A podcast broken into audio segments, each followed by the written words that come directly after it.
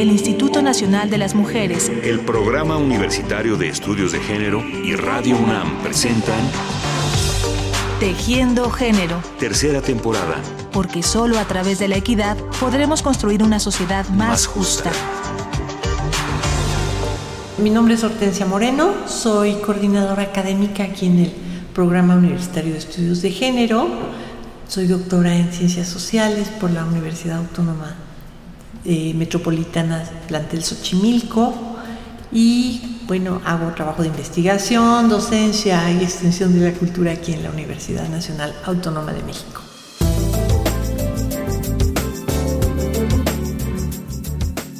Comunicar con claridad los temas más apremiantes y las más sutiles percepciones del feminismo.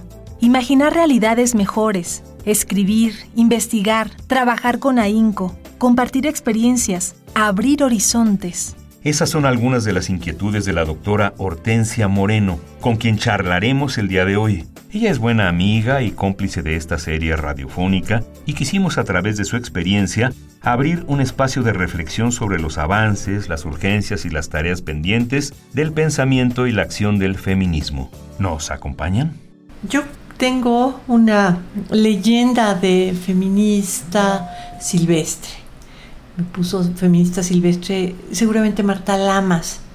El, lo silvestre mi feminismo es que es prácticamente espontáneo. Yo creo que me volví feminista en la adolescencia, discutiendo con mi madre acerca de quién tenía que hacer el trabajo doméstico. Creo que de allí partió, de mi experiencia como hija de familia y como muchas veces encargada de hacer trabajo doméstico, mientras que mis hermanos tenían el privilegio de que todo se les fuera entregado, todo les fuera servido.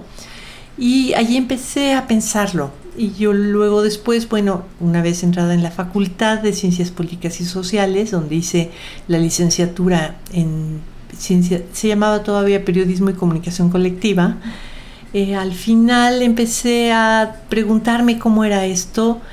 Digamos que la formación en general en la facultad era pues muy marxista y había un poco la idea de que el feminismo era un movimiento pequeño burgués y que las mujeres tendríamos nuestro lugar de igualdad con los hombres una vez que se realizara la revolución socialista y de alguna manera yo creía eso. Entonces pensé hacer una tesis de licenciatura que iba a ser una especie de reportaje donde conversando con feministas iba yo a exponer esto que, era la, la idea general, digamos, lo que corría en el aire. Interesantemente pasó al revés, exactamente. Yo entrevisté a Marta Lamas y entrevisté a Laide Fopa y me convencieron de inmediato porque era muy fácil, es decir, yo ya estaba convencida, ¿no?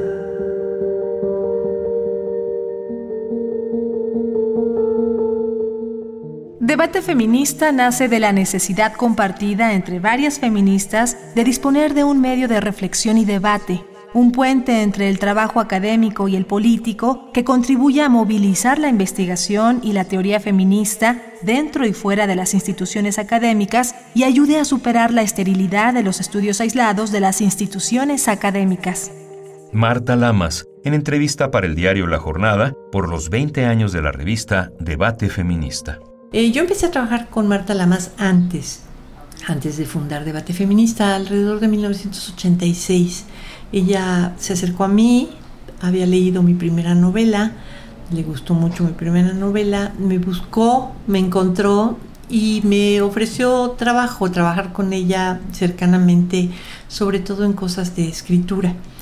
Y de esa asociación salió la idea de fundar la revista Debate Feminista y yo creo que es la empresa feminista más importante en que he trabajado hasta que entré al programa universitario de estudios de género, que también es una empresa feminista desde mi punto de vista. Yo creo que mi militancia feminista está mucho más del lado del trabajo teórico y del trabajo eh, docente, de la pedagogía del feminismo. Yo creo que es muy importante enseñar, discutir, leer, trabajar sobre los textos y eso es lo que a lo que he dedicado mi vida. Yo creo que mi carrera fundamentalmente es es producir textos impresos. Yo me he dedicado mucho tiempo a ser editora, he hecho revistas, he hecho libros y escribo. Entonces eso es creo que la, Pues la parte, yo diría, la, lo más valioso de mi militancia con lo que va a tener siempre que ver es con qué cosas, en qué he participado en términos de la producción de textos, de textos impresos.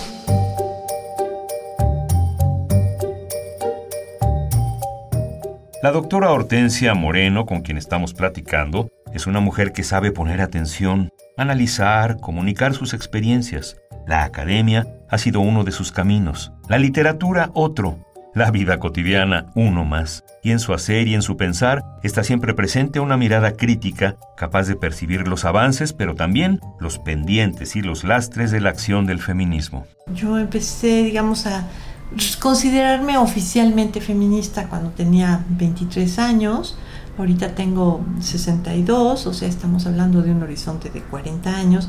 En 40 años, pues he tenido, sobre todo, yo creo que contacto con personas. Yo, yo lo, lo, que te reivindicaría como la parte sorprendente, la parte luminosa del feminismo es haber encontrado a tantas mujeres que que han dedicado su vida, que han dedicado su inteligencia, que han dedicado su trabajo a, mejorar la vida de las mujeres, a hacer que la vida de las mujeres sea más vivible, más, más interesante, ¿no? más, más creativa, más plena.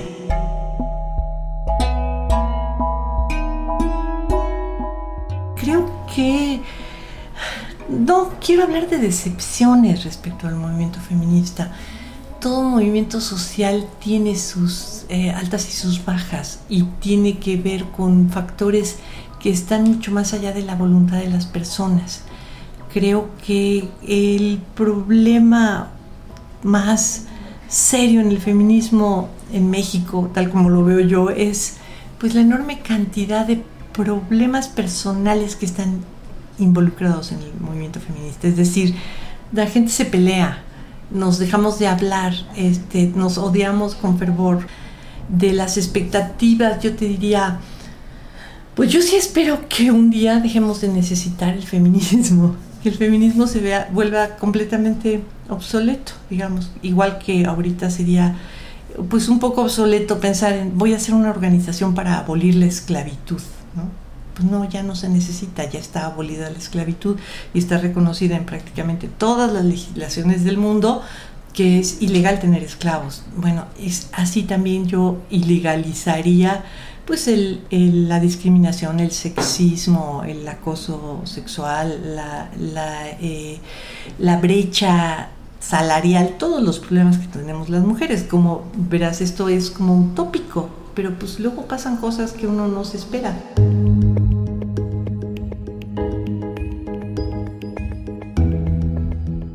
Sin el feminismo simplemente no podríamos entender las realidades que vivimos las mujeres hoy en día. Pero no solo las mujeres, porque muchas de las cosas que más valoramos y de las que gozamos todos y todas han sido producto de la acción perseverante del feminismo.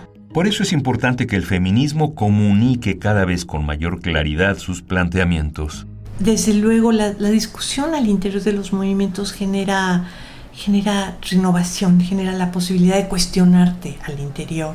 Yo creo que todas las disputas teóricas y las disputas prácticas al interior del feminismo son valiosas en el sentido de que nos obligan a reconsiderar, a replantear, nos obligan a volvernos más claras, a volvernos más, más eh, sutiles en los planteamientos. El feminismo se tiene que dar a entender ante una sociedad porque el feminismo atañe a toda la sociedad.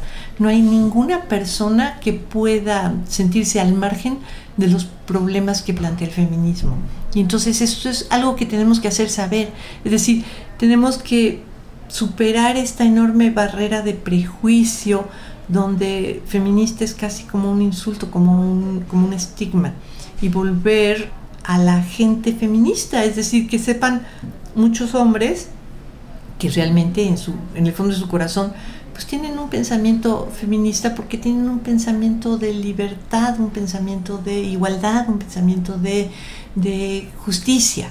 Y eso, pues el problema es cómo lo traduces de manera tal que cuando estás hablando acerca de acoso sexual te pongo un problema que es un problema muy difícil de entender, que alguien entienda que no es que no es que yo odie a los hombres, perdón, es que quiero que las mujeres y los hombres podamos estar en los mismos espacios en un acuerdo de respeto mutuo donde si estoy gorda o flaca o si me vestí con una falda muy corta o no, no tenga que ser el principal tema de conversación, ¿no?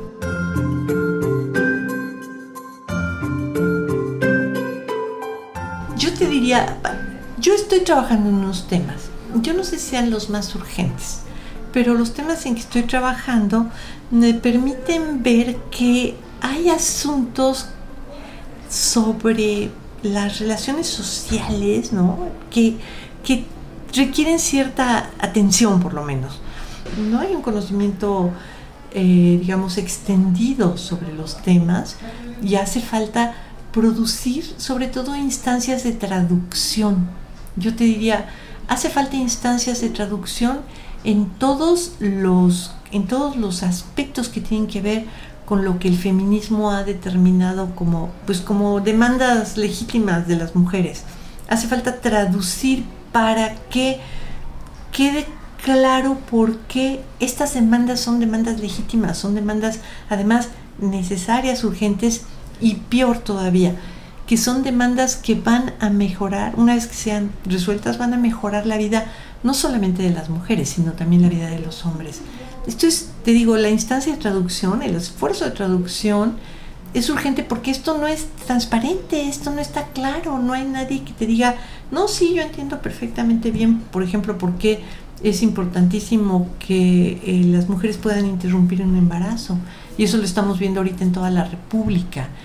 ¿Cómo vamos a hacer para que la, eh, la ley de, interrupción legal del embarazo esté presente en toda la República Mexicana sin, y, que deje de haber este, esta tremenda aberración de que de pronto una mujer que tuvo hasta mujeres que han tenido abortos espontáneos las meten a la cárcel. Digamos que estas cosas son, son urgentes, pero creo que son urgentes todas las demás también y que ahorita en donde yo pondría el énfasis es cómo lo vamos a traducir de manera tal que esto se vuelva un discurso convincente que no se vuelva, que no, que no, no sé, que no produzca la animadversión que está allí, el prejuicio, el estigma. ¿Cómo le vamos a quitar eso al feminismo? La gran pregunta es, ¿llegará un momento en el que el feminismo se vuelva innecesario? Llegará el momento en que nuestra sociedad logre resolver todos los asuntos pendientes para generar una verdadera igualdad. Parece ser que esta revolución que empezó apenas en el siglo XVII o en el XVIII o en el XIX, pues en dos o tres siglos ha hecho unas modificaciones en la vida de las personas que son realmente asombrosas. Esta, hay quienes han dicho de que la revolución feminista es la revolución más exitosa y es la que no ha sido una revolución armada. Entonces eso le da unas dimensiones que no te las imaginas. Yo digo, a lo mejor dentro de un siglo ya no hace falta el feminismo. A lo mejor dentro de un siglo el feminismo se estudia en la, en la escuela como una cosa que pasó en la historia, como ahorita estudiamos, no sé, la independencia de México. A lo mejor esa es mi, mi expectativa, mi esperanza. Yo creo que la generación que viene, la que me reemplaza, ¿no? las chicas que están ahorita entre los 20 y los 40 años, tienen todavía muchos retos, muchos, muchos retos que, superar. Desde luego tienen que eh, extender la, la, gama de los derechos para que permeen todo, todas, todas las capas de la sociedad. Estoy hablando, por ejemplo, de los derechos sexuales y de los derechos reproductivos y los separo porque son diferentes, ¿no? Damos por sentados muchos, muchas prerrogativas con las que contamos ahora y no sabemos, no, no, no, no estamos todo el tiempo pensándolo, pues, que de donde derivan esas posibilidades es de que ha habido un movimiento feminista. Eh, por ejemplo, eso, el, el acceso, el libre acceso a métodos anticonceptivos, bueno, sería impensable si no hubiese habido realmente un, movimiento de reivindicación de los derechos sexuales de las mujeres. Y ahora las chicas que gozan de estos derechos, si son feministas, pues tendrían que pensar cómo hacer para que no solamente una, pues una capa amplia si quieres, pero todavía privilegiada de la vida social tenga acceso a esos derechos, sino todas las mujeres. Muchas gracias a la doctora Hortensia Moreno por esta conversación y gracias también por la cercanía con esta serie radiofónica y por su trabajo de todos los días. Además, debemos reconocer y agradecer su literatura, de la que ya habrá oportunidad de platicar en otra ocasión. Y a ustedes, amigas y amigos, muchas gracias por su atención y hasta la próxima el Instituto Nacional de las Mujeres, el Programa Universitario de Estudios de Género y Radio UNAM presentaron Tejiendo Género. Tercera temporada. Porque solo a través de la equidad podremos construir una sociedad más, justa.